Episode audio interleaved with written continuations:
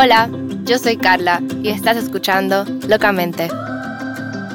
Yo voy a hacer un disclaimer de que yo creo que yo debí de haber hecho desde el principio. Y es que esto aquí es en Spanglish puro y duro. Hey, Hola. hello. en el episodio de hoy me acompaña mi querida amiga Annie. ¿Qué le que, Annie? Hi, gracias por invitarme. Nada, Anita está súper nerviosa, por eso está tan polite, señor. Pero nada, vamos a hacerla sentir bienvenida, porque el tema de hoy en verdad es complicated. Es complicado. Es un tema íntimo, personal. Sí. Y yo tengo que admitir que yo le estaba dando larga. Yo había tirado un par de pullas, tú sabes, como que en los otros episodios. no lo voy a negar. Pero en verdad, como que yo no había querido dedicarle un episodio entero a esto, eh, a las, bueno, vamos a decirlo ya, las relaciones tóxicas eh, es el, el tema del episodio de hoy. Y yo no quería, o sea, como desde el principio, desde que comenzó el podcast, yo sabía que esto iba a ser un episodio, pero yo no me había como atrevido a hacerlo. Porque a mí como que, no quiero decir que me daba pena, pero sí tenía como mis reservas de, de mencionar todo lo que pasó o cosas que pasaron. Entonces, a un lado de mí era como, no sé, me daba cosas como con él, con, con, con su familia, bla, bla, bla, bla. Pero después yo dije, ven acá, pero esas son cosas que me pasaron a mí. O sea, yo, yo puedo, eh, independientemente de dejar a un lado mis opiniones, pero sí, entonces hablar de, like, the facts, las cosas que sí pasaron, porque me pasaron a mí y mi experiencia es válida. Claro, y que tú puedas compartir tu historia con la gente puede inspirar a, a más gente a, Sí, yo a sé. trabajarlo, a mejorarlo y a salir de ahí. Yo quiero más que nada que con, con este episodio se logre eso, porque yo, yo entiendo que, uf, y no vamos a entrar de una vez, ¿verdad?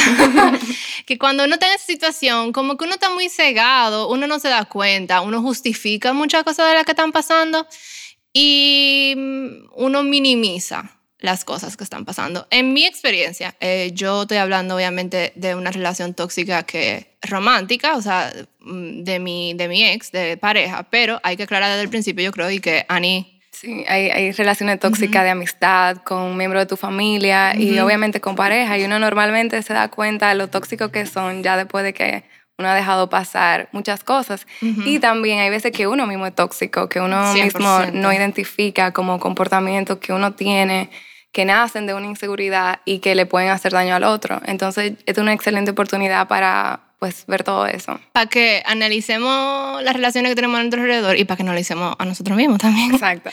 Y porque yo en todo, tú sabes, yo soy una nerda. Entonces, en todo este, cada vez que yo voy a hablar de algún tema específico, aunque siempre yo trato de hablar de la experiencia y tener un invitado que tenga una historia que contar, yo también me pongo a ver todos mis TED Talks y me pongo a ver todos los Claro. videos before. Y yo estaba viendo uno ayer en donde decían como que a nosotros no necesariamente nos enseñan a amar. O sea, uno imita mucho por lo que ve que es amor o como uno ha recibido amor en la casa. Y muchas veces, bueno, por decirlo así, la, la, la, la- la señora decía en este, en este TED Talk, decía, uno 100% va a, ser, va a estar on the receiving end, o sea, en el lado de que recibe mm, amor tóxico, y también 100% va, de alguna forma u otra, lo quiera o no, a veces herir o faltarle el respeto a personas en cualquier tipo de relación. O sea, eso pasa, eso es así, eso Claro. es parte de la condición humana. Entonces, eh, Y, y yo ni- sí, lo, lo natural es uno imitar lo que uno ve en la casa, lo que uno ve con los padres o con relaciones cercanas. Pero llega un momento en la vida, en la adultez, que uno tiene que madurar y decir qué, o sea, qué yo estoy haciendo o por qué yo estoy permitiendo esto o por qué yo estoy actuando de esta manera. Como yo, yo he escuchado muchos casos de gente de 30 años plus y como sí, él es así, pero mira la infancia que tuvo o mira cómo son sus papás o... Pero eso no tiene que ver. Claro, o yo- sea, hasta cierto punto sí, pero eventualmente Sí. Llega un punto en que uno tiene que comenzar como a, empoderarse. uno, y dos, como filtrar, como que, ¿qué tanto es? Él es así, y qué tanto, o ella, o ellas, y qué tanto es algo de madurez, porque también ahí es el problema, yo creo que de- donde uno siempre como se queda ahí eh, diciendo como que, ah, pero esa persona puede cambiar, Ujú. O, o pensando, o imaginándose, uno se queda ahí agarrado del futuro, un posible futuro en donde las cosas sean diferentes. ¿Y cómo tú, tú pudieras, o cuál ha sido tu experiencia distinguiendo entre una persona tóxica versus una situación tóxica? uy, esta tipa, porque yo le invité, me hace preguntas difíciles. Es que yo creo que la diferencia es que, no la diferencia, sino para mí, lo que la gente no se da cuenta es que la mayoría de las veces este tipo de relaciones no son así desde el principio, sino que van como evolucionando. Entonces, es como que en, eh, yo vi un ejemplo de todo, que, decían como no, porque es como que si tú metes a un animalito en una olla de agua caliente, o sea, tú vas subiendo el, bueno, de agua y tú lo vas hirviendo, entonces tú vas subiendo el calor y, y, es como progresivo el, el, proceso, o sea, se va poniendo peor. Entonces ya tú estás ahí adentro y tú no te vas dando cuenta. El cambio es tan diminuto a veces o tan Mm, que tú no te vas dando cuenta hasta que ya el agua está hirviendo. Entonces ahí ya es como ya una olla de presión, o sea, ya llega un punto en que tú puedes, eh, las, cosas, las cosas pueden explotar. Entonces, no, no sé, o sea, no sé qué tanto depende de la relación o, o de la persona o de las ambas partes. Mira, a mí me ha costado mucho cuando son amistades, porque con, cuando son relaciones amorosas, Mm, uno tiene gente que los rodea, como que te, te, te, jamaquean y te dicen, mira, tú estás cambiando, este comportamiento, esa persona te está haciendo daño, y uno tiene esas oportunidades, pero con amistades, y más si son de amistad de toda la vida, o que los, los papás son, son amigos y así, es, es difícil uno identificar como que, óyeme, o yo tengo una amistad muy tóxica con esta persona que le permito maltratarme, o esta persona en sí es, es es dañina. Y para mí el, el, el, tipping point es cuando esa persona sabe, cuando tú le comunicas, como que mira, con esta palabra, con este comportamiento, tú me has hecho este daño y si a esa persona no le importa o quiere gaslight you, es eh, para mí ya es una persona y que, minimiza y que minimiza tus tus emociones, dice, y tú ser exagerado. Exacto. Um, eso que tú dices, gaslighting, yo creo que es muy importante. Y es un, es un término nuevo relativamente. No sé si mucha gente sabe lo que significa gaslighting, pero yo estaba viendo de nuevo, perdónenme por yo ser nerda. Yo estaba viendo un video, dije, ¿qué, ¿qué es gaslighting? Y estaban poniendo 10 ejemplos de gaslighting. Sé señores, I was shooketh. O sea, yo tenía un ejemplo vivido de cada situación que esa gente ponía. O sea, yo estaba de que, holy shit. O sea, esta persona era la definición de un, de un gaslighter person. O sea, sí, o sea, eh, gaslighting básicamente es eh, alguien que manipula tus emociones hasta que ya tú no sabes qué es real o no. Exacto, te minimiza, te invalida. Es como que yo le haga algo a Carla y Carla me diga, vieja, a mí no me gustó cuando delante de la gente tú me hiciste quedar de tal manera y yo le diga, Carla, tú siempre estás con un show, tú siempre estás de dramática, olvídate de esa vaina. Y, y con esas palabras yo invalide su experiencia. O sea, te manipula a un punto que ya tú te cuestiona tu propia sanidad, pero es, es, se oye tan como, wow, eh, de nuevo, tú eres exagerada, como que de qué dramática. Sí.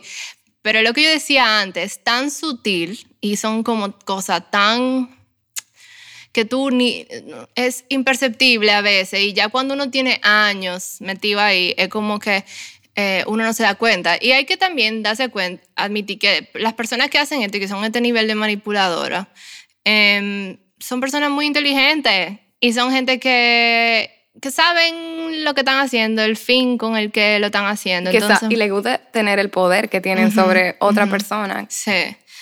sí, 100%. Por eso que lo hacen, por control. 100% lo hacen por control. Por ejemplo, un, un, ejemplo, qué sé yo. Bueno, obviamente extreme jealousy, vamos a comenzar por lo más fácil. los celos. el tema de la ropa de tú, tú, vas a salir con esa ropa, es algo que... Pero la forma en que lo, a mí me pasó, ¿verdad? Era muy, era muy diferente. No era como que, no, no es el típico celo que tú te imaginas de tú no puedes salir así. No. Era, tú estás muy bonita, tú vayas así al trabajo. ¿Entiendes? Eso es gaslighting. Sí, y tú sabes que mucha gente piensa como que eso nada más le pasa a cierto tipo de mujeres, pero como cuando es tan sutil de esa manera es prueba de que le puede pasar a cualquiera. Sí, entonces a mí me pasaba como yo siempre, y ya yo creo que eso queda bastante claro, claro, he tenido como mucho problema con mi autoestima por mi body image y lo que tú quieras. Para mí me pasaba que yo me olvidaba de todo otro, el otro, la otra parte del comentario y me quedaba con el que él me había dicho que yo era muy bonita, entonces, que yo estaba muy bonita. Entonces, no era que yo me cambiaba, no, yo no me cambiaba, porque en verdad, o sea, yo no me cambiaba de ropa, porque siempre hubo una parte de mí como que siempre estaba como desafiando el que él fuera así de controlador, en verdad. Pero era como un comentario que se me quedaba. Entonces ya de por sí ya había plantado esa semilla, por decírtelo, de hacerme como self-conscious de ese hecho, que si algún chico me comentaba también, o me tiraba algún piropo, ya entonces yo, yo me sentía como responsable, porque ya él me lo había advertido. Em, y, y, yo lo que esperaba era que no fuera enfrente de él, porque entonces hacía como, como un lío. Y es muy sutil, porque al final em, no, no, es, no es como que él me decía, tú sabes, no, los chicos no te pueden piropear o lo que sea, pero es que obviamente yo lo sabía por cómo él reaccionaba después, era muy pasivamente agresivo. Entonces también hablando de eso, como que hay que, yo creo que algo que hay que 100% subrayar y poner en negrita en, este episodio es que el abuso no, necesaria, no tiene que haber necesariamente abuso físico para que una relación sea abusiva, puede ser abusivo emocionalmente, porque vivir con este miedo mm, constante y, fucking angustia constante en una relación. Eh, es abusivo. Es inaceptable. Exacto. Y muchas veces le pasa también a los hombres que normalizan la toxicidad de, su pareja, que nacen de una inseguridad y que muchas veces las mujeres, por el contexto social en que, vivimos, piensan que es apropiado tener a los hombres como en una correa corta, apretada, cuando lo ideal es que cada pareja viva libremente y, sean, tengan como ese partnership bonito, pero se respeten. Yo creo que el, el mayor ejemplo de eso para mí es los celos. Yo tengo como todo un problema con los celos. En gran parte yo, obviamente por lo que yo viví y en gran parte porque para mí es una manifestación perfecta de lo que es fucking ser tóxico. O sea, yo entiendo que hay, es como un espectro, obviamente, o sea, no es que o sea, obviamente hay veces que hay cosas que te van a dar celo, es normal. Pero ese tener ese control sobre una persona, lo que puede hacer, con quién puede ver, a quién pueden seguir en Instagram, quién le puede dar like. O sea, yo me acuerdo una vez, loca, que yo estaba, en esto yo vivía en Barcelona, yo estaba por fucking Plaza Cataluña, para el que se pueda ubicar, que se ubique. Yo estaba ahí, eso, eso, eso está lleno de gente, eso está como en el medio de fucking, no sé dónde decirte, loca, eh, fucking Times Square, por decirte de Barcelona, rodeada de gente caminándome, gritando por el teléfono con este jefe, porque el tipo estaba peleándome, gritándome por el teléfono, porque, porque un tipo me había dado una foto y él no sabía quién era. Y él estaba diciendo, tú lo tienes que bloquear, eh, es una falta de respeto a mi persona. Eh". Ay, qué batería. sí, no, sí. Y no quiero hablar mal de, de, de los dominicanos, yo soy dominicana, pero nosotros tenemos un tema como cultural de, de nuestro país y también puede ser de América Latina, de que los celos nacen de inseguridad plus la idea de que la otra persona nos pertenece. O sea, aquí tú tienes amor con una persona y ustedes terminan y por alguna razón de la vida siempre tú estás asociado a esa persona o esa persona puede sentirse como en derecho sobre ti, aunque tú te cases, aunque tú tengas hijos. Y, he escuchado conversaciones de mujeres hacia sus ex y de los hombres hacia sus, su, su pareja anterior, que es una, una, locura y, y, justifica y explica toda esa tendencia de maltrato y de violencia doméstica que tenemos. Sí, aparte, o sea, obviamente hablando, cuando hablamos de maltrato y violencia doméstica, o sea, claro, eso no se puede ni no se tiene que ni explicar mucho, o sea, aquí los números hablan por sí solos.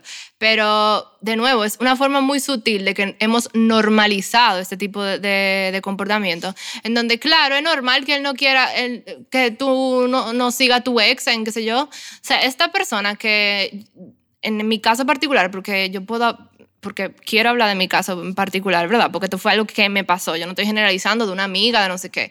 No, o sea, estamos hablando de un chico que este tipo no conocía y por eso le intimidaba, porque le daba, me daba likes en mi foto. Yo no puedo controlar ¿Quién me da like en mis fotos? Y un like no necesariamente significa eh, te amo. Hello. O sea, pero exacto, estamos hablando de la vaina más. Y yo me acuerdo que el tipo. Miren por qué esto para mí es violencia. Es porque te hace sentir una incertidumbre o abuso, ¿verdad? Una incertidumbre donde tú estás nervioso todo el tiempo. Em, él nunca fue agresivo conmigo, pero esa vez en esa conversación yo lo escuchaba, o sea, la forma en que él me estaba gritando, porque él me estaba gritando, yo lo escuchaba también por el otro lado del teléfono, estrellando las sillas de su casa, dándole a la pared por un like en una foto. Pero eso significa que él fue agresivo contigo, what the fuck. Eh, ¿Verdad? Sí, ciertamente. Ya me voy. hey, habló la conciencia. bueno, pero o sea, yo no sé, porque yo digo, no, nunca me puso la mano a mí.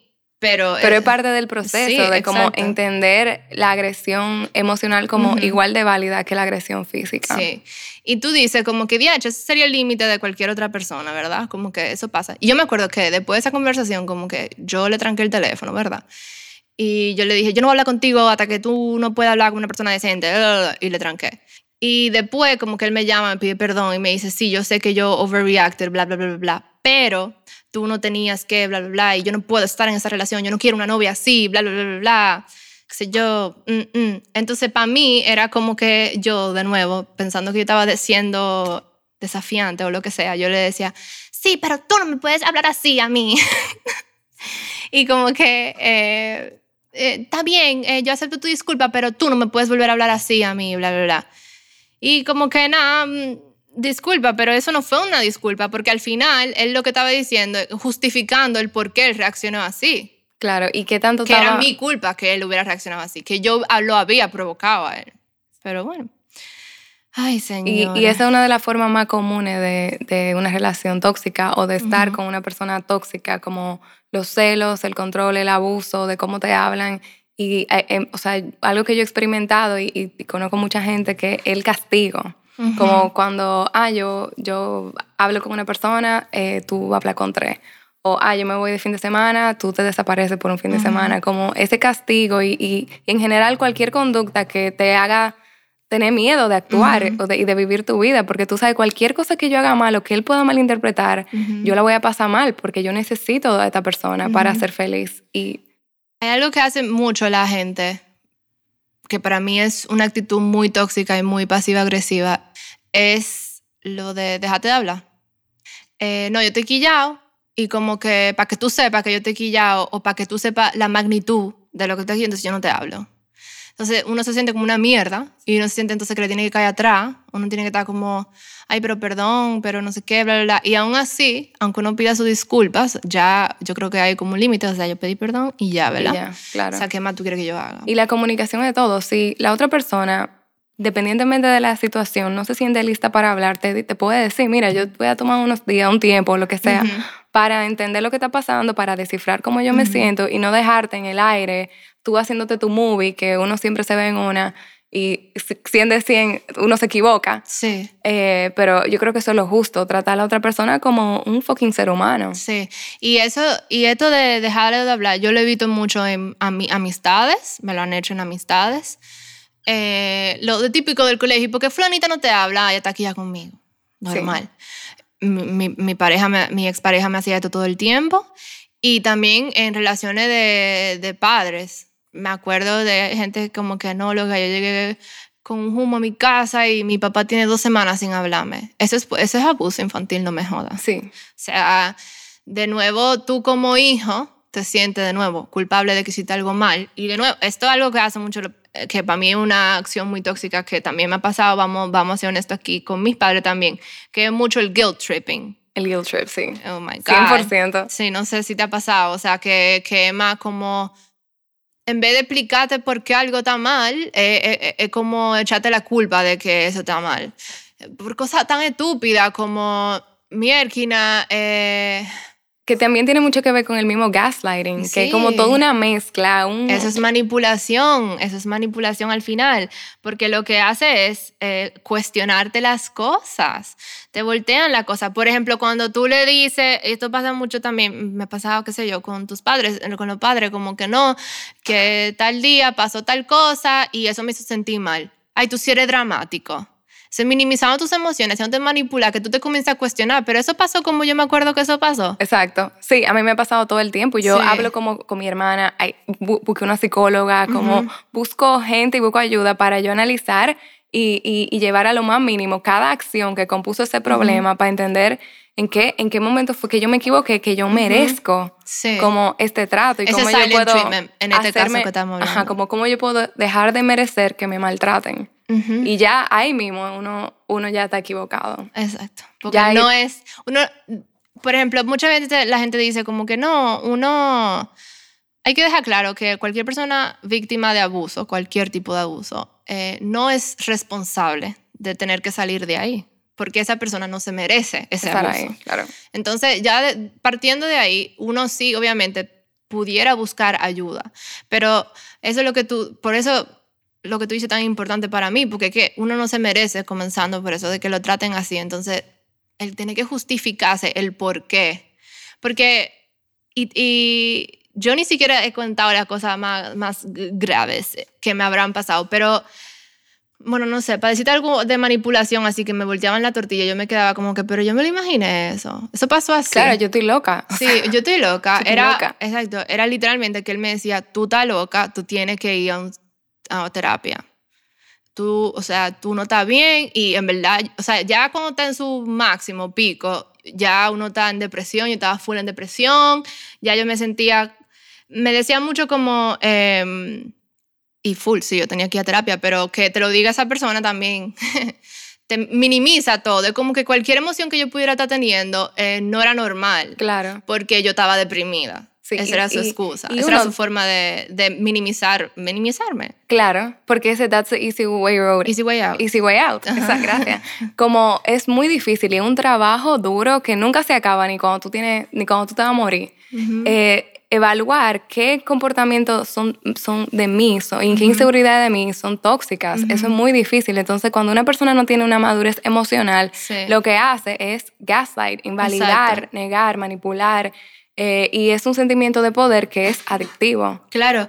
Y también la diferencia entre lo que tú dices de alguien que, que está dispuesto o alguien que es 100% tóxico y, no hay y ya no hay nada que hacer ahí, es por ejemplo que yo me he dado cuenta que a veces cuando yo le he dicho a mi mamá o a mi papá como que ustedes hacen esto, no me gusta que ustedes hagan esto, es muy, eh, sie- la respuesta siempre ha sido, es verdad, no sabía que eso sé yo, ok, o lo- vamos a hablarlo, como que está bien. Tú, tú te puedes quedar con la esperanza de que va a haber un cambio. Con esta persona es totalmente lo opuesto. Es como que Empeora la situación. él que, pero tú sí, tú sí exageras, o sea, eso no es así. ¿Y cuándo pasó eso? Yo no me acuerdo que eso haya pasado así. Tú te lo estás imaginando, o sea, no, eso no fue así. Y, y eso vuelve al punto inicial de que cómo nosotros amamos. O sea, amamos pensando de que el amor es algo fácil, que fluye, que Oh orgánico, God. que como la película de Disney y la gente de Insta que está súper feliz. Pero para mí el, trabajo. amor es, es un full-time job. Loca, lo que tú acabas de decir, retweet, retweet, retweet, y me, y me acaba de dar un fucking flashback, porque yo me acuerdo, sí, yo me acuerdo de que yo le decía, teníamos que trabajar en esto, eh, no, o sea, esto no está bien, tenemos que, tú sabes, como trabajar esto, no sé qué, entonces la forma, de nuevo, lo que él hacía era, no, eh, yo no quiero sentir que esta relación es un trabajo, las cosas deberían ser más fáciles, yo no te debería te- te- tener que estar explicando a ti cómo son las cosas, hay cosas que tú deberías tener por automático, saber que me van a hacer sentir mal y bla, bla, bla, bla. Entonces, yo entonces decía en mi cabeza que lo que él ten- porque te hacían argumentos que a veces te hacían sentido. Entonces tú decías, bueno, sí, es verdad, quizá la comunicación es importante y como la comunicación es importante, bla, bla, bla, bla, yo debería saberlo. Entonces, por ahí, por ejemplo, para mí fue lo que la gota que derramó el vaso, ya después de muchísimo, porque yo no me voy a meter en todas, pero en todo lo cuento, pero para mí fue eso, que yo estaba enferma, yo tenía dos semanas en cama con fiebre, yo estaba en Barcelona, pero yo creo que yo para esto tenía, yo no sé, yo, yo acababa de volver de viaje, entonces yo creo que yo tenía dengue y en España no saben qué es esa vaina. Entonces yo estaba acotada dos semanas, así, tú sabes, dolor en la articulación y vaina y caribeña, al fin yo dije, esto es dengue. esto es dengue, la chikungunya. Una de las dos, sí. Dije, déjenme frotarme Winazor everywhere. Entonces yo estaba como que grave así y, o sea, de baja, sin ir al trabajo, lo que tú, o sea, ¿cómo más te lo explico? Y el tipo no aparecía. El tipo no aparecía.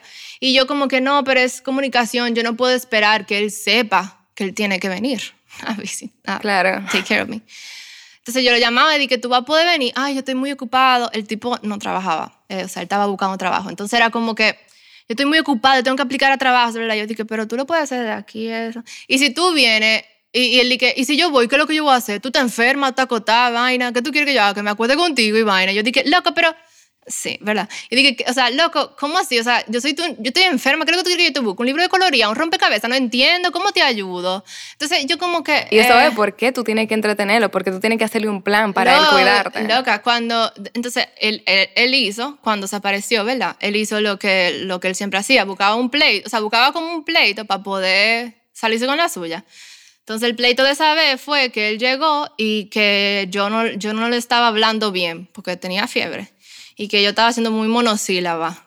Entonces, eh, by the way, él llegó y él tu, yo tuve que parar de ver la serie que yo estaba viendo porque él no quería ver eso. Yo le tuve que preparar la, la vaina, yo tenía un proyector y ponérselo para que él lo pudiera ver. Todo esto con fiebre y vaina. Y como que cuando puse lo que él quería ver, eh, me quedé dormida. Entonces él estaba como que cuando yo me, me despierto, él recogiendo países, dije, no, pues yo me voy. Y yo dije, ¿y por qué? Porque tú te dormiste. Y yo, pero loco.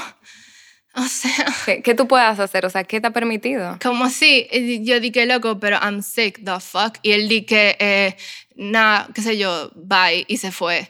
Y nada, peleamos un chililín por WhatsApp y tú sabes, eh, la, la, la regla del, del silencio, que no me habla por como tres días y al cuarto aparece, tú y yo tenemos que hablar. Y yo no joda. Qué horror, de verdad. Y tú sabes que hay gente que soquea, hay gente que nota en su punto de madurez o lo que sea. O sea, hay varias opciones, pero el, el trabajo de uno no es eh, diagnosticarlo, no entenderlo, no buscarle la vuelta. Esa gente simplemente ya no, como que no deben de ser nuestra responsabilidad. Es que eso es lo que yo hacía. Yo decía, no, pero él está pasando por todas muchas vainas. No, él está súper ocupado. No, él tiene que aplicar. ¿Qué yo puedo hacer para ayudarlo, O sea, para que él sea mejor novio? No, sé yo qué? tengo que comunicarle que quizá para él no es obvio que él tiene que estar aquí. Quizá para mucha gente no es obvio. Tanto así era mi, mi fucking batería en la cabeza que cuando yo estaba hablando, o sea, esto es funny, esto es funny en verdad, porque yo ayer vi, eh, vi- como que ah, pensando en esto, que íbamos a tener esta conversación, yo busqué eh, el video que yo vi en ese, ese momento.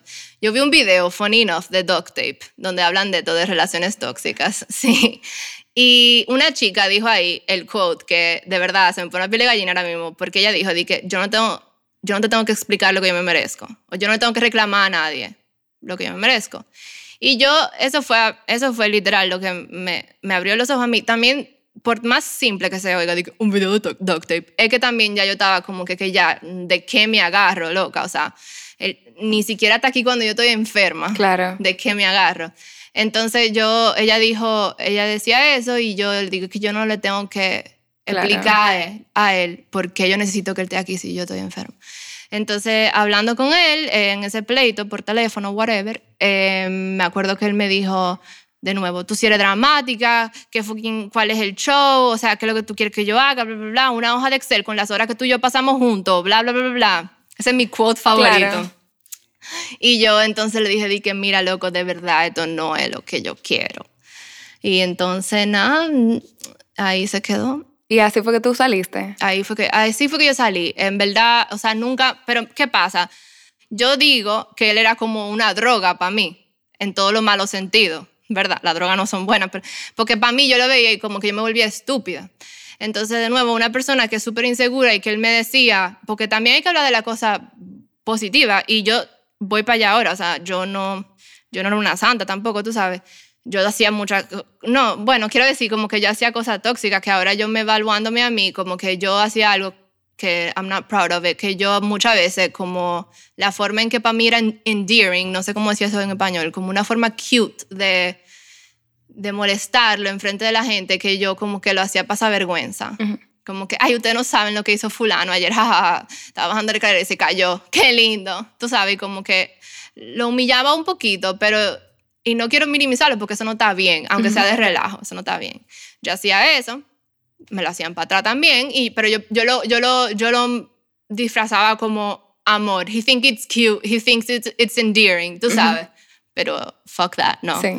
Y mm, yo siempre justificaba el hecho de que nosotros volviéramos a que la distancia, digo que se termináramos, que era la distancia, que era la distancia. Pero para mí, ahora reflexionando, yo terminaba, cada vez que terminaba eran por las mismas vainas. Porque yo fui la que terminé la mayoría de las veces y siempre era porque yo necesitaba más o porque yo nunca estaba segura de que he was gonna come through. Que eso es algo que siempre que veo como recurrente en este tipo de relaciones. Tú nunca estás clara, no hay consistencia, tú nunca sabes con qué te va a salir esa persona. Tú siempre estás walking on eggshells, como que nada, nada está por garantizado. Para que tú entiendas lo fucked up in the head que yo estaba, para mí era igual de fácil. Como tú piensas, qué sé yo, lo que tú vas a comer de comida, que tú ya tú sabes lo que tú vas a comer, ¿verdad? Para ti ya es fácil imaginártelo. Hoy me toca arroz con pollo. Bueno, tú eres vegana, así que no es arroz con pollo. Arroz con... Con vegetales. Con arroz. con plátano. Hoy me toca esto de, de comida, pero, y es fácil imaginártelo. Para mí era igual de fácil imaginarme en el trayecto de mi vida casarme con esta persona y divorciarme de esta persona. Yo sabía que yo me iba a casar con esta persona, Mm. iba a tener hijos con esta persona y me iba a divorciar de esta persona. Y yo estaba dispuesta a hacer eso. Claro, era como una meta para ti también. Holy fuck, yo no lo había pensado así. Míralo ahí. Yo quiero decir un par de cosas. Oh my god, ya yo terminé. La conciencia de este lado. Por favor. Can't wait.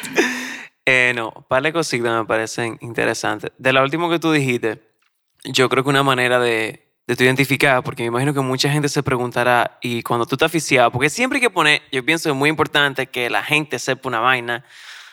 Si tú tienes una relación, si te preguntas, Jackie, ¿por qué estás con esa persona, bro? Porque tú estás aficiado a esa persona. Vamos, vamos a poner eso primero como en el plato, para, tú para que la gente sepa porque uno es un pendejo, ¿verdad?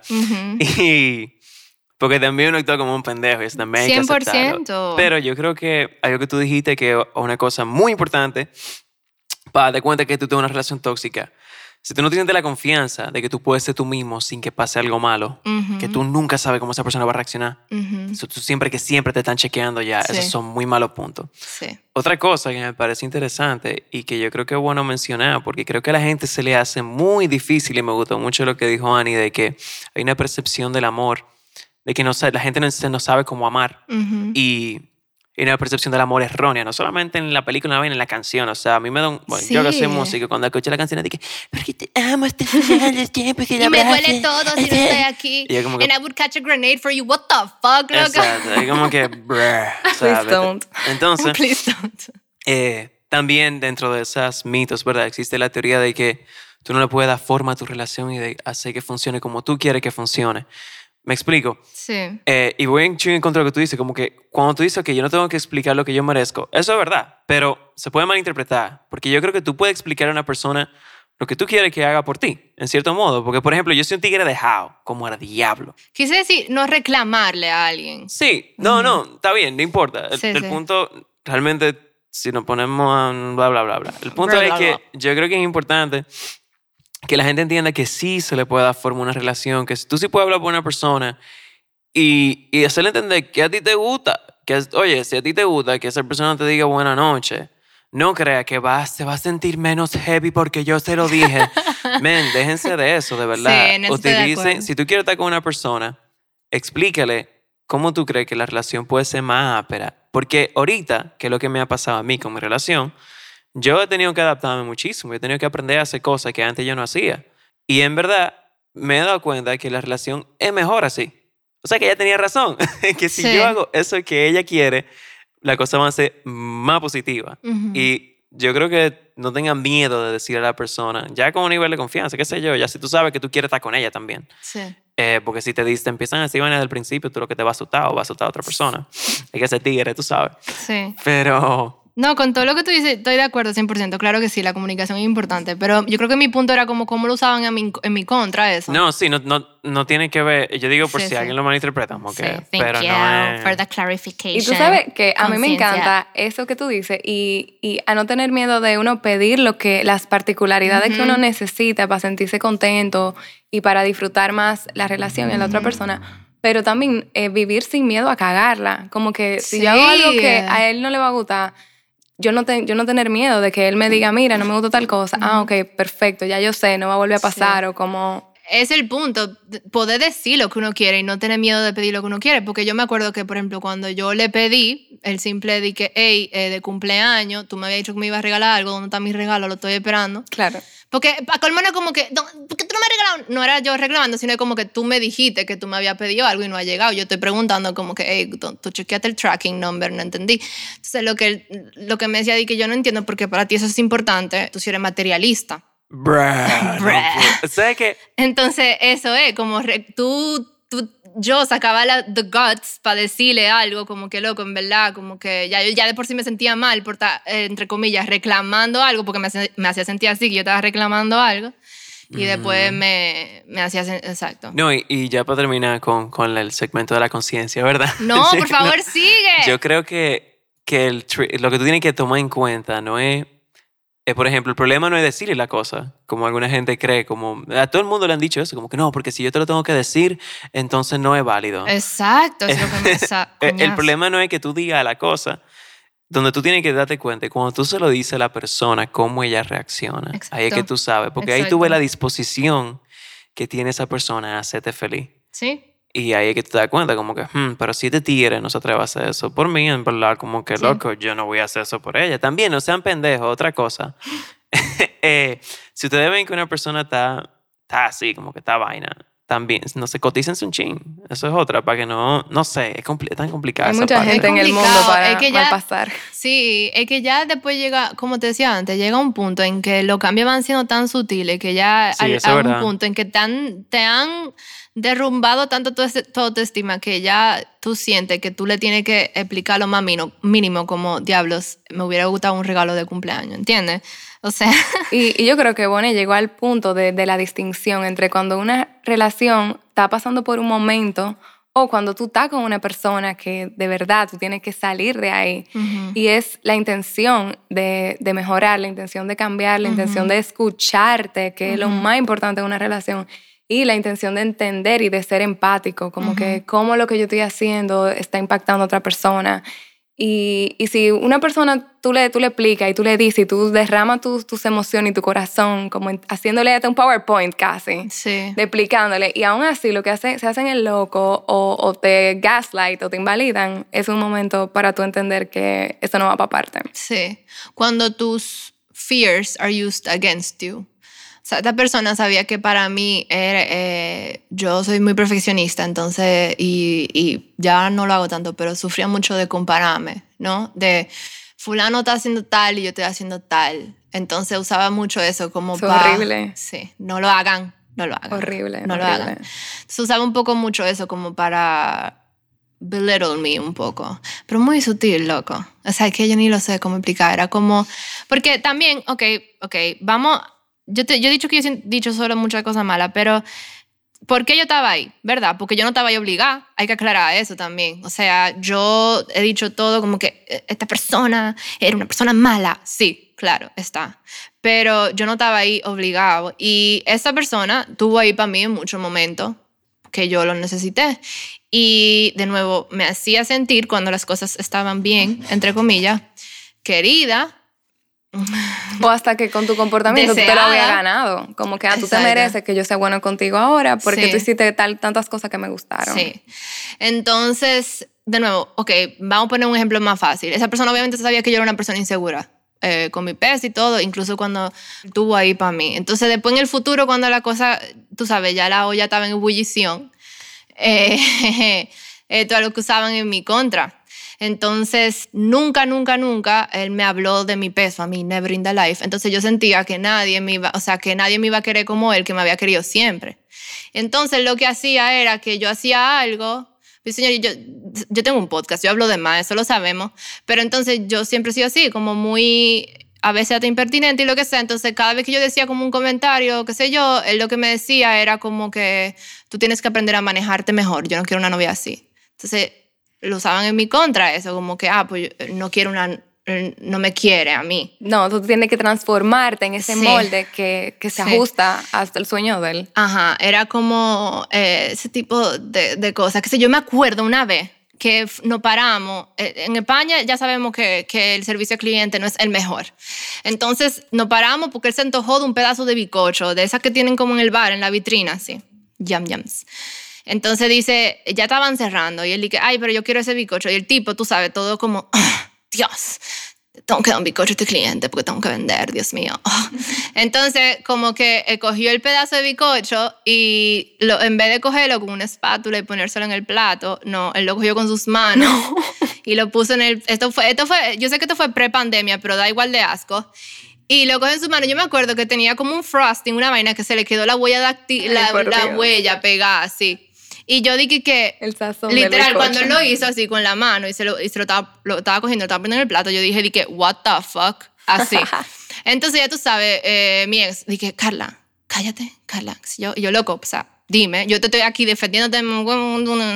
Y tipo, y nada, le pagó, comió, se com, pa' colmo, el asqueroso, se comió el bicocho y después me dice, tú tienes que aprender a manejar mejor, tú no puedes hacer estos shows enfrente de la gente. Yo dije, loco, ¿cómo así? Comete tu bicocho asqueroso. Dios mío. O sea, no entendí, loco. O sea, era ese tipo de cosas. Y, y de no hable, me jalaba la mano abajo de la mesa, como que ya cállate, como...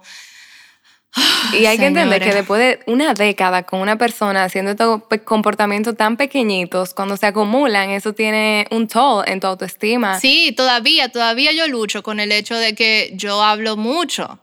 Eh, eh, yo, I make jokes about it, pero, o sea, todavía yo siento como que fui impertinente, dije algo de más, me y era como que loco, pero qué patronizing, o sea, tú no eres mi papá, tú, no me, tú me estás enseñando qué tipo de protocolo, o sea, no entendí, ¿cómo que yo tengo que aprender a manejarme mejor? ¿Qué yo hice mal ahora? O sea, the fuck.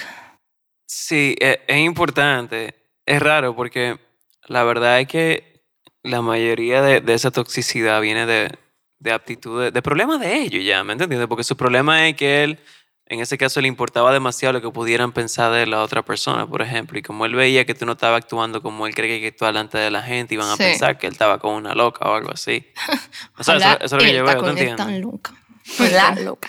Pero sí, nada, y bueno, o sea, sí, evidentemente sí. Pero, o sea, yo siento que yo me le he basado mucho en mis experiencias románticas. Experiencia singular. Pero- Y, y yo creo Pero- como que, perdón, te interrumpí. No, no, no. Hay, hay- como que no hay una forma correcta de uno salir de una relación tóxica, pero sí hay cosas que ayudan, como que ayudan ese proceso difícil de, de uno de, desintoxicarse, ¿verdad? Que, bueno, el primero yo diría siempre busca ayuda profesional, como olvídense de lo tabú, hablen con un psicólogo, eh, hablen con varios y elijan uno que le gusten, tener un grupo de amigos que, que, que te entiendan y que, y que no le importe, y cortar absolutamente todo el contacto con esa Sí. persona y con su familia.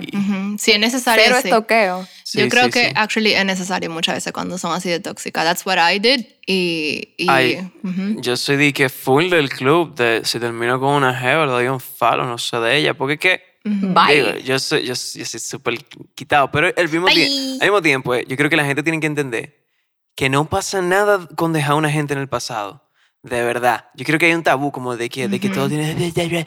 No, como man. que de que te importa. Si tú tienes que borrarlo, porque te importa. No, sí, no. evidentemente. Me Me importa pila. Exacto. Exacto. pero que no importa dejar a la gente en el pasado, overall. O sea, no importa que tú fuiste amigo de una persona y que ya tú no lo eres. Exacto. Yo creo que la gente tiene que empezar como no sentirse culpable por eso y a, a poder dejar la cosa atrás. Y lo mismo con las relaciones, men.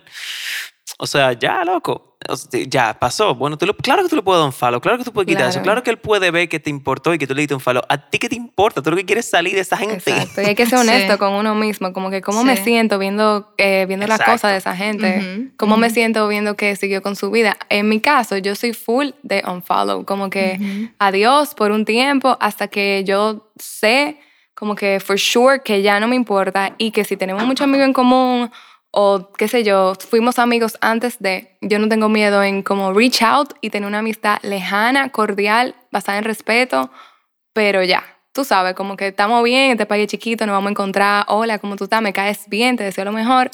O pero no quizá no, somos me caes panas. bien, pero... Bueno, si no, si no te cae bien, no, pero hay de, hay de, hay de ambas opciones. Claro, hay ambas opciones. Puede llegar a un punto en donde te llega a caer bien, pero no... o sea, Yo creo que tú se lo puedes dejar simplemente al tiempo. Yo Sí. creo que muchas veces nosotros queremos como que rochear la decisión y creer que tenemos que saber cómo puede ser todo, pero por ejemplo, con eso tú, yo me, me digo muchas veces con muchas cosas cuando no estoy seguro. Vamos a suponer, quizá con esto de darle un follow next o seguirla, que sé yo, está medio, está medio rebuscado, pero tú lo que puedes decir es, en verdad, lo que le voy a dar un follow. Y si algún día, que sea natural, Que sean que, orgánicos. que sea full. una, que no sea una decisión que yo me sienta forzado a hacer porque tuve amores con ella o porque creo que tiene que ser mi amiga, sino que, nada, loco, eh, nos encontramos en un sitio, hablamos mal, mira, me cayó heavy, o subí una foto que me gustó, vi que alguien la compartió, no sé, como Que sea a veces que deja que las cosas pasen y ya te entiendes, Sí, no, sí. no estás preguntando tanto cuándo va a ser que A yo... veces el tiempo sorprende. Porque uno muchas veces se pregunta, ¿y cuándo va a ser que yo me voy a sentir bien y que voy a poder ser su amigo de nuevo? ¿Y cuándo va a ser que...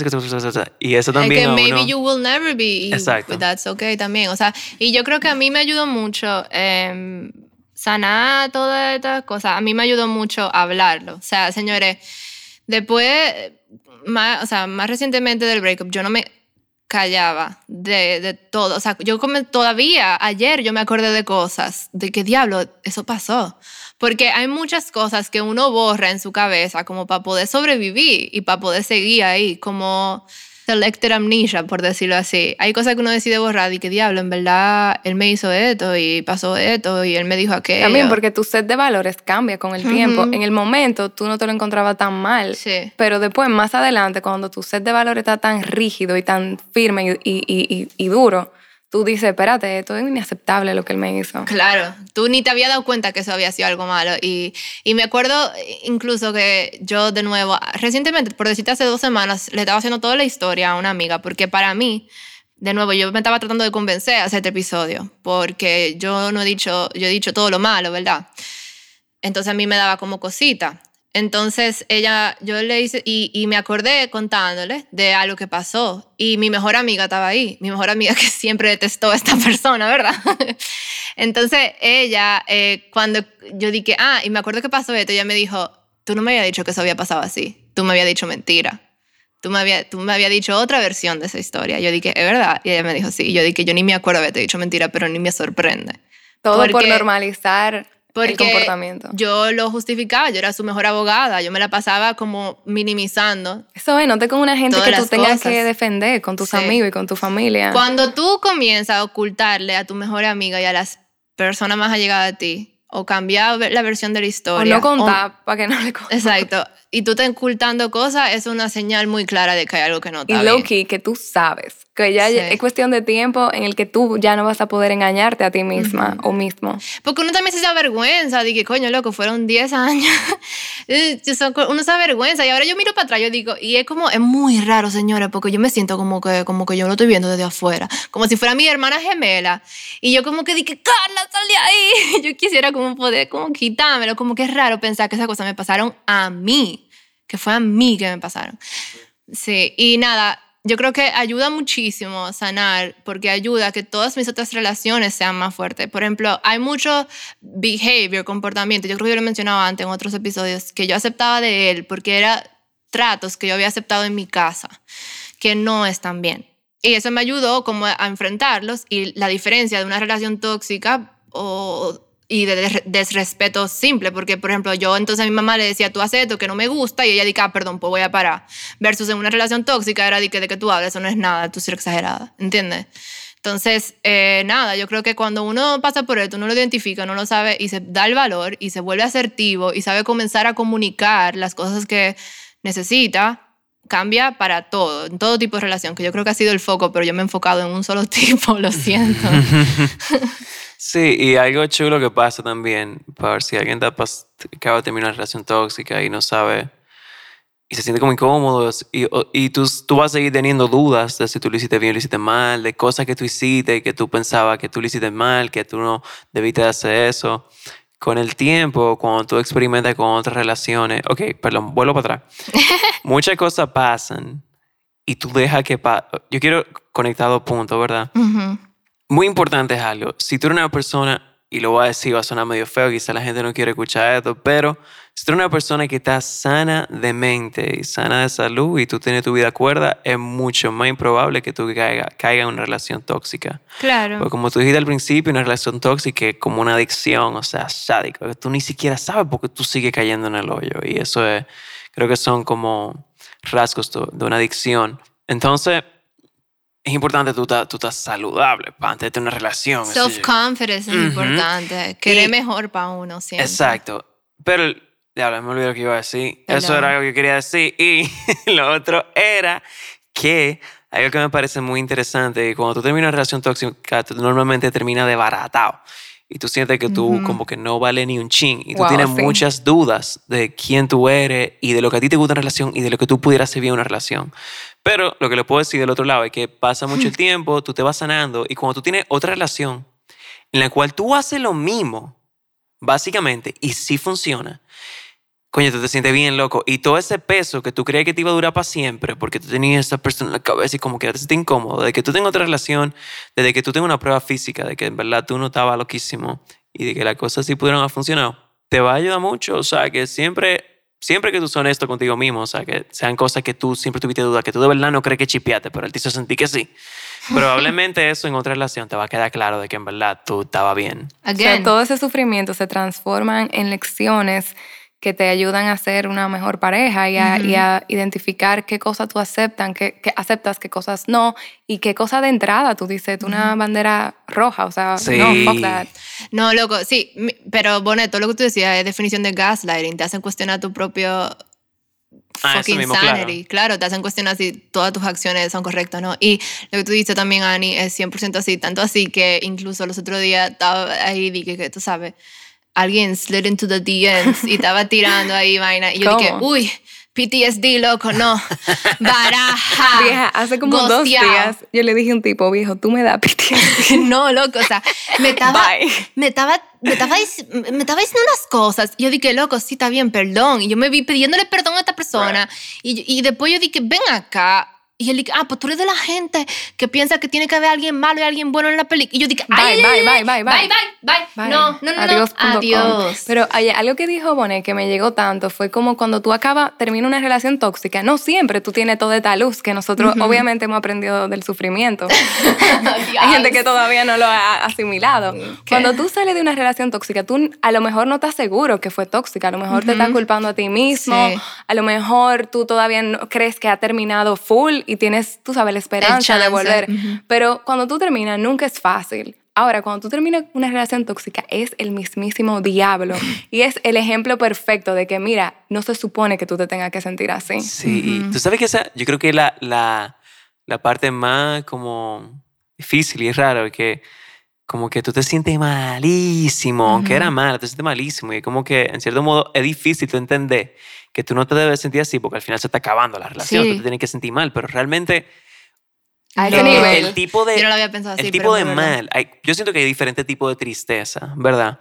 Hay una tristeza que es plena, que es, por ejemplo, cuando se muere un pariente, cuando las cosas pasaron y tú entiendes por qué pasan. Tú estás triste, pero tú no te sientes vacío. Tú sabes por qué las cosas pasan. Ahora hay una tristeza, que para mí es la que Wow. pasa con este tipo de relaciones, que, que tú estás triste, pero tú te sientes vacío, tú te sientes Pequeño. eh, pequeño, indeciso, Angustia, lleno de terror. que nadie nunca te va a querer.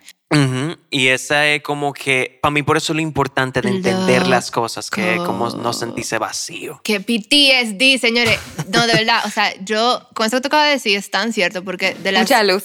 No, sí, me dio mucha luz porque me estoy acordando de las veces que terminaron, terminamos, así que fueron como cuatro o cinco a través de los años. Yo lloraba. Como la pérdida más grande para mí ha sido la de mi abuela.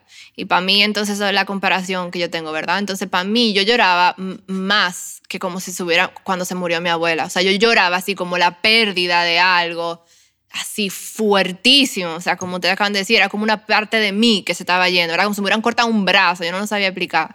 Lloraba pilas. Pero la última vez, para mí, yo vi tan claro. O sea, tan claro que yo lloré during the breakup, yo tranqué el teléfono y como que, ok, chilling. O sea, no, en verdad no, pero ustedes me entienden. O sea, Sí. fue como, yo no lloré así, porque fue como, yo tenía claridad, que yo sé que no es, como ustedes han dejado bien claro, no es, no es la situación de todo el mundo. Sí, y yo, yo quiero contarte de dos... De, Por favor, hacer- habla, ni tú no has hablado y tú eres mi invitada. No, no, pero yo he hablado. Dos, dos una comparación de dos personas de mi vida, así personal, ¿verdad? Sí, please go. El primero es mi primer novio eh, de, de mi vida ever. Un, un gran amigo, lo quiero mucho. Cuando nosotros terminamos, después de cuatro años, fue súper duro, fue súper triste. Yo estuve muy triste. Eh, obviamente yo no quería saber de él por un tiempo, pero yo sané. Yo me sentía bien, yo podía salir, yo podía hablar con gente y yo entendía por qué la relación se Se tenía que terminado. acabar. O sea, fue un rompimiento triste, pero uno, uno tiene energía de seguir adelante con su vida. Pero luego, en, en otro momento, eh, fue un, un rompimiento tan duro que Rompimiento es la palabra, yo todavía yo... pensando. Un breakup Una tan- rotura. una ro- yo no sé. Una, un breakup tan feo que yo duré en mi cama una semana, perdí Mm. 10 libras, no comí nada. Esa fue la primera vez que yo entendí de los beneficios del fasting. I have issues with fasting. Tú madre. lo acabas de decir. Y, y entendí como que, wow, eh, qué, qué diferencia de experiencia de, de vida yo tuve con dos breakups. Y eso que la segunda vez no, yo no duré tanto como la primera vez, pero eso te deja saber como lo tóxico que era y lo necesario que era que se acabara, porque es hora de sanar. Ujú. Es eso, que tú te sientes tan involved, tan, creo que fue Bonet que dijo ahorita, como tan sumergido, con- como consumido por esta persona, que para mí la mejor comparación es una droga. Tú no puedes depender de alguien así. Dale, yo creo que tú acabas de decir, porque creo que es importante y quisiera que ustedes hablen de eso, wow. Eh, Tenemos tiempo sabes. todavía, conciencia. Sí, sí, con- la conciencia prueba más Yeah. minutos de conversación, pero me parece, eso yo creo que, creo que es importante que ustedes hablen un chin de, como que pongan el caso hipotético, te empieza a salir una persona como de que cuáles son triggers para tú darte cuenta de que, de que tú estás, porque el sentimiento de toxicidad para ti no, no debería de ser como que, bueno, hay veces que es evidente, como que, loco, si el tipo te dice que tú eres una perra, eh, o- eh, o- o- Depende de la situación. Mentira, mentira, mentira. A mí no me digan a mí sí perra. me gusta que me digan perra. A mí no eh. me gusta. No, eh, claro.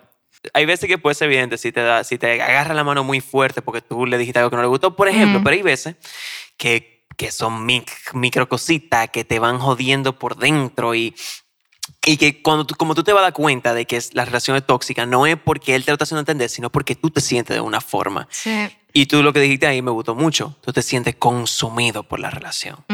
Y yo creo que es un trigger de que es tóxica. Otra cosa es lo mismo, es que te ocupa un espacio mental que tú no entiendes por qué te ocupa ese You're espacio walking on mental. eggshells. Tú tienes miedo todo el tiempo a ofender. Ujú. Eso para mí es otro trigger. Eso es otro trigger. Son cenas, sigan diciendo. ahí si Y cuando, y cuando lo que nosotros hacemos son triggers también. O sea, yo siempre quiero como que invitar a que la gente evalúe sus propios comportamientos, porque yo estoy segura que la gente tóxica no siempre lo admite, de que, ah, yo soy pila de tóxico. Yo no, No. creo que that's how it goes. Yo voy a decir una, perdón, Annie, sigue. Yo no, eso, eh, que yo quiero invitar a todo el mundo a evaluar como que qué cosas yo estoy haciendo con mi pareja que realmente no están bien y cómo yo puedo dejar de hacerlo, o sea, cómo yo puedo identificar la raíz del, del problema, de mi inseguridad o de whatever. Yo te voy a decir una que incluso es para mí muy común. Incluso tengo una allegada muy allegada que lo hace mucho y para mí es como ¡ah! Que triggering. Es como que, ay, yo te quiero, pero loca, tú sí eres tóxica. O sea, es lo de, está como, no necesariamente chequeando el teléfono, de que eh, entrase sin que esa persona lo sepa, sí, evidentemente haciendo algo que está mal, ¿verdad? No, pero lo de que está escribiendo y tú estás picking ahí para ver con quién está escribiendo, que si le llega un mensaje tú chequeas de una vez que tú haces. Y hay veces que, quién fue que le escribió, hay veces que uno hace eso hasta inconsciente. Sí, hay veces que uno ni está mirando, como que hay veces que tú estás Claro. pensando. no, hay veces que tú estás mirando y de repente se prendió la mal. pantalla y tú viste lo que decía. Exacto, eso es normal. Pero lo de tú estás como... o lo de- Ajá, o lo de... O lo de...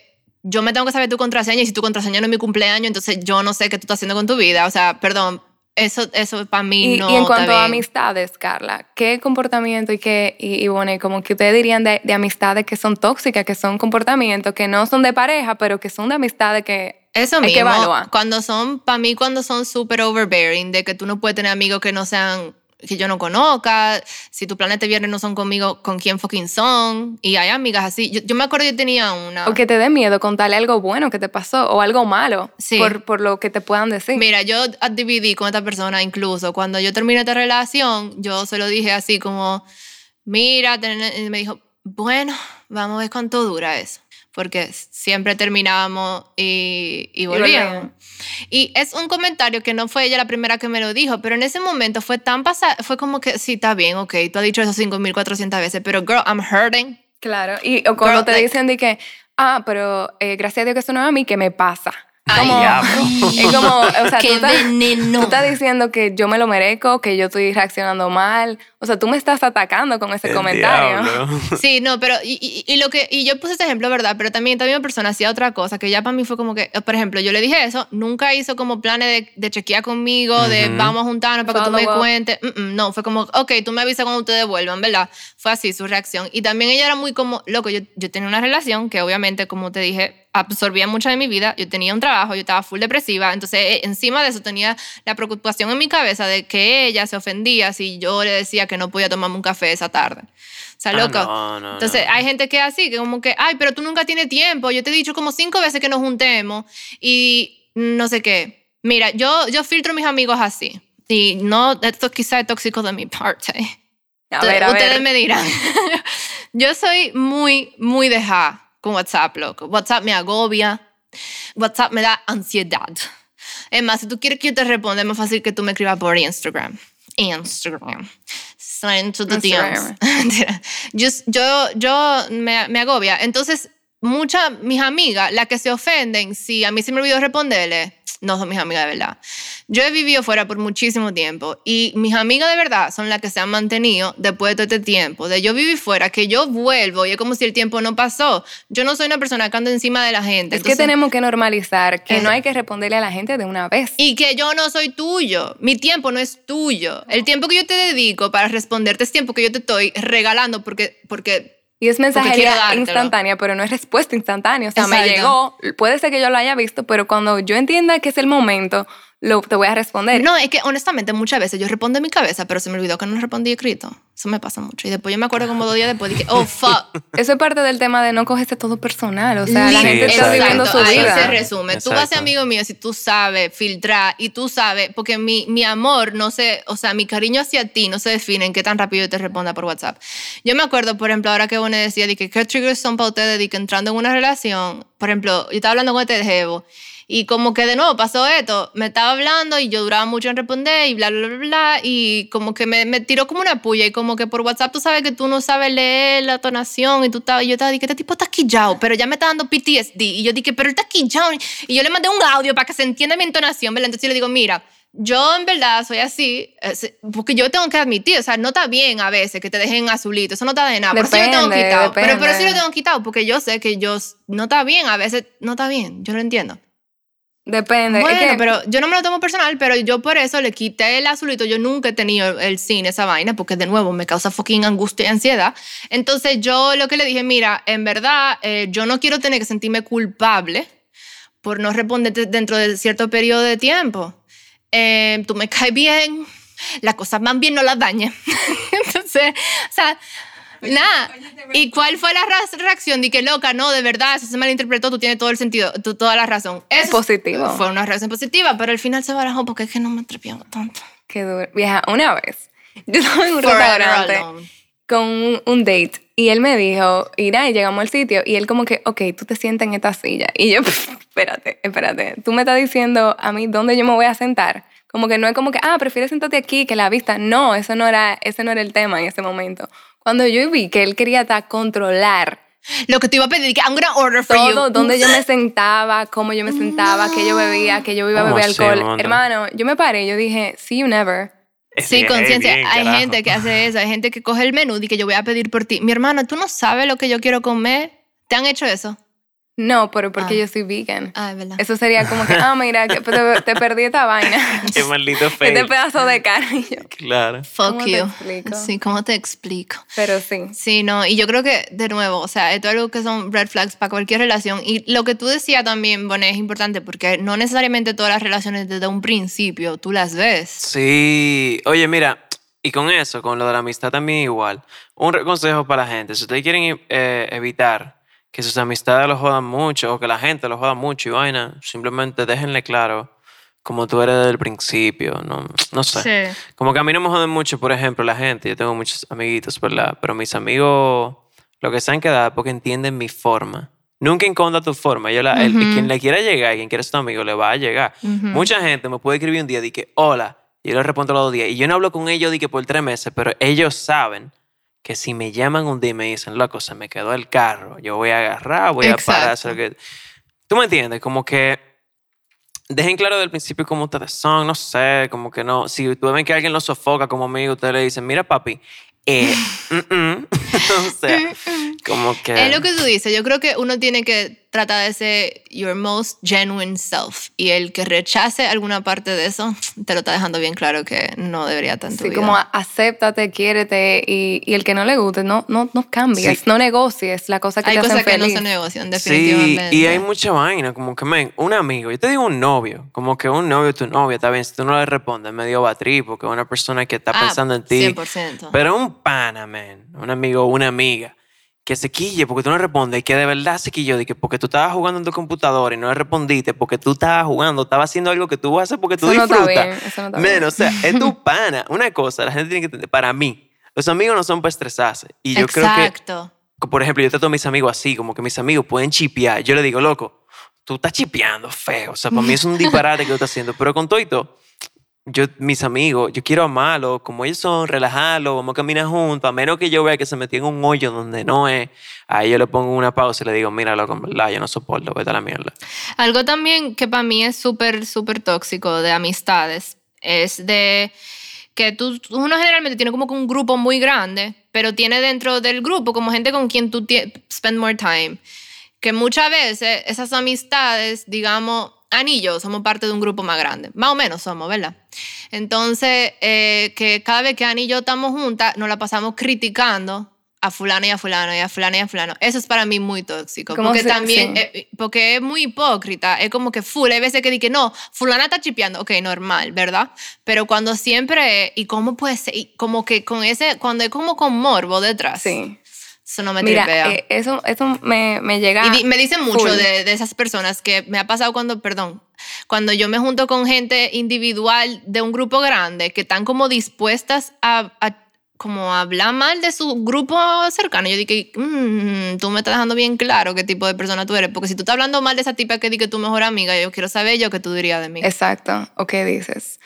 Em, a mí me, me llega tanto eso porque como cuando yo empecé a descubrir amistades que me llenaban full, que nos la pasábamos hablando de la vida o de lo que ella quería lograr o él quería lograr o lo que yo quería lograr y cómo podemos sabes, cumplir nuestros sueños o ser mejores personas o, o rebajar o, o- o hacer yoga, como que cuando hablamos de cosas que nos, que nos, que nos suman, y yo comparaba esos ratos con ratos que son con gente que son de que nada más para beber. Yo dije, ¿cuál es el, mínimo de, de valores que yo exijo de mis amistades? O sea. ¿por qué hay gente que te dicen, mira, en la vida hay de todo? Hay gente que son para hacer coro y hay gente que son para contarles tus cosas. Pero yo empecé como a exigir más, como que, ok, pero hasta la Ujú. gente con la que son para hanguear, que yo no le voy a contar mis intimidades, yo quiero sentirme Esa conexión. bien claro. y sentirme que son gente que me van a ayudar a crecer y que yo represento un crecimiento en su vida. Y yo quería, yo vine aquí con, con la, en la cabeza con un consejo que a mí me dio alguien que yo amo y admiro mucho y me dijo, en la vida hay dos tipos de, de personas. Ella se refería a parejas, pero yo quiero lle- llevarlo a amistades también. Hay gente que son velas y hay gente que son anclas. Y no hay un in-between. O sea, no hay gente como que si una persona con la que tú te estático, tú te estás anclando, te estás quedando, te estás jalando, te estás hundiendo. Ahora, yo quiero ser una vela en la, en la vida de mis amigos y de mis familiares. Guía y luz. Quiero esperar lo mismo, poder Ujú. esperar lo mismo sin sentir que eso es demasiado. Tú sabes que Voy a A llorar. mí me parece muy, muy, muy importante. O sea, me parece muy linda la conexión que tú haces con una persona cuando tú puedes Ujú. compartir una meta a futuro. Eso, eso, como cuando tú puedes hablar de tu sueño y tú sientes que esa persona está en la misma que tú, que también está cumpliendo algo y como que tú sientes que se unen los caminos, eso es muy bonito. Sí, yo me acuerdo, yo, yo, señores, yo soy alguien que tomo café y yo me pongo hiperactiva y todas mis mejores ideas. Por eso es que yo digo, yo, I can't do hard drugs, porque de verdad, o sea, yo me, yo me, yo me iría en un battery. Pero yo tengo, y si me voy en una, yo le mando audios, mini podcast, le mando a mi mejor amiga, y yo le mando con una idea loquísima, y ella nunca me ha dicho a mí, ella siempre me dice, ¿bebiste café? Sí. Entonces, pero nunca me ha dicho a mí, dije, qué idea más loca. Y la última idea más loca que yo, yo le tuve, y que muy probablemente, y quiero hacerla, ella me dijo, está aperísimo, halo, yo no me puedo unir para el plan entero, pero me quiero unir para esta parte, eso está aperísimo, aperísimo. Y oye, qué privilegio. tú- Tener tú- esas amistades. Sí, y tener 100%. como gente que quiere compartir contigo, que aprecia que tú lo escuches. Como cuando una amiga, por ejemplo, ayer una amiga me estaba contando de una idea que ella tiene, de una charla. cuando ella me lo contó, yo me sentí tan honrada de que ella viera en mí a alguien que le iba a encourage, que le iba a escuchar, que me iba a emocionar por sus, por sus ideas. Yo dije, óyeme, qué dicha yo tengo de, de que, de tener esta, esta amistad. Ese otro trigger o esa otra señal, como preguntaba antes, si tú sientes que tú no le puedes contar cosas positivas a tus amistades porque eh, no se van a poner o te lo van a arruinar o te lo van ajá, o, a minimizar. o se siente como que le da como envidia, como que tú sientes que le da como un poco de Low key, celo. ajá, celo, Low key, low key, it's a fucking envidiosa bitch. O sea, no, mm, mm. no, no, no. No, no bad vibes. Bye, baraja, no. mm, mm. Porque se pasa, me pasaba mucho como, como antes, y no sé, como que yo, cuando uno era carajita, que uno siempre quería tener un novio y vaina, ay, fulana se consiguió un novio, ay, Dios, como que ahora no nos podemos juntar con ella porque ahora ya tiene novio, o sea, ese tipo de gente, Claro. como que when something's good going for you, como que dividen contigo, porque Aparentemente le llueve ese día. Sí, y, y ya, yo creo que para ir cerrando, quiero como eh, mencionar algo que también es importante y no mucha gente se da cuenta, y es que las relaciones tóxicas también pueden pasar con nuestros padres y con nuestros familiares, puede ser, no necesariamente con padres, pero también puede ser con nuestros hermanos, una tía, un primo. Primo, sí. Y muchas veces es complicado esa dinámica porque con nuestros familiares uno siente como una responsabilidad o un deber. Señor, usted no le debe nada a nadie. Nosotros no decidimos venir a este mundo, entonces tú no decides a quién tú mantienes en tu vida o no. Y tú puedes dividir con tu mamá y tu papá, que es shitty, es fucking shitty, sí, pero es shitty por la razón de que va a ser difícil, no porque tú estás haciendo algo mal. O sea, si tu mamá es una persona tóxica en tu vida, si tu papá es una persona tóxica en tu vida y no está dispuesta a admitirlo, entonces baraja, pon tus Sí, límites. y, y yo he escuchado mucho y yo he sido como de la que lo ha dicho y me he equivocado cuando yo se lo he hecho al país, como que este país, que la gente de este país, que la verdad. Pero aquí hay de todo. O sea, que hay, si tu grupo de tus amistades, tu, tu grupo de gente y, tus, y tu novio, tu pareja o tu no- novia, son gente que no te inspiran, que no te llenan, que no te apoyan, que tú de hace cinco años eras la misma persona, es momento de que tú reevalúes lo que tú estás haciendo y júntate con otro tipo de gente. Todo lo que tú vas a hacer te lo van a criticar. Eso pasa mucho con las mamás a sus hijas. La Y ropa, el así, corte de pelo, y tú, el te vas- maquillaje. y tú no te vas a peinar, y tú no te vas a maquillar, tú, tú pareces un muerto. Y todo lo que te tienen que decir son cosas negativas y tú siempre te esperando algo negativo. Eso es tóxico, señores. Sí, y- pero bueno, con los padres, mi recomendación personal es darle banda. Mira, yo, yo Es aprendí... que a- that's easier said than No, no, claro, claro, no. Es, es mucho más fácil y más si tú eres una persona muy vulnerable. Pero realmente yo creo que a los papás en sí, a los padres, a menos que sean una mamá huevazo, porque hay que admitirlo, pero la mayor, yo creo que la mayoría de los viejos lo que son es más necio que otra cosa, tú sabes. Yo creo que uno puede, puede y pudiera intentar, porque son los padres de uno. Y algo que yo aprendí, porque a veces yo sentía que eran necios conmigo, fue que si tú le demuestras a tu papá que tú puedes ser feliz y una persona cuerda haciendo algo que ellos no están de acuerdo, ellos lo van a aceptar. Ellos lo van a aceptar. Eso es lo más probable, yo creo. O sea, mira esta vaina, yo soy de que músico, tengo de que mi estudio aquí y me junto. O sea, mis padres estaban asustadísimos cuando se ese músico porque la- cuando pensaban que, que la percepción de los músicos que drogas, drogas, alcohol, sexo y and roll. Y cuando ellos me ven que yo, o sea, todo lo contrario. Yo, desde que me puse a ser músico, yo decidí ser una persona más cuerda y más limpia. Ellos han chileado más que el diablo. Me dejaron teñirme el pelo de todos los colores. Eso fue de que, bro, o sea, mis Claro. padres. Eso, si yo se lo decía, si yo le decía, por ejemplo, algo estúpido como teñirme el pelo, antes de ser cuerdo, ¿verdad? Antes de ser una persona responsable, vamos a decir, ellos me hubieran dicho un comentario que bajaría tóxico, como que no, tú estás loco, va a parecer un qué sé yo cuánto, pero yo quiero ser de esa forma, y ellos no lo iban a entender. Pero si yo se lo dije en un momento en el que yo estoy ruleta, que yo estoy chulo, tú sabes, ellos lo pueden entender, eso.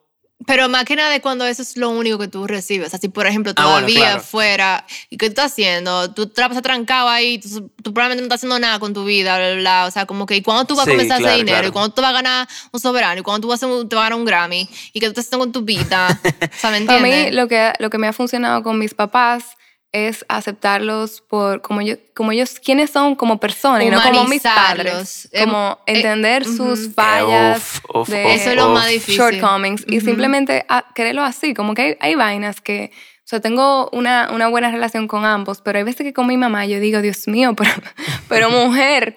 Y yo cuando entendí que ella es una persona y entendí su crianza y entendí su vida. Que ella hace lo mejor que puede con su mochila emocional, con lo que ella vino, con su fucking trauma. Uno lo acepta y sabe hasta dónde uno, uno llega, comparte y se deja llevar. Es la vaina, estoy de acuerdo. Pues sí, oh my God. Big sigh. Gracias, Ani, de verdad, por acompañarme. Gracias a ustedes. Gracias, Conciencia, por acompañarnos hoy. De verdad, señores, se habló mucho, pero yo de verdad creo que esto fue sin desperdicio. Me encantó. Gracias por invitarme. Y bueno, a ti, gracias por dedicarme este tiempito. Y bueno, hasta la próxima.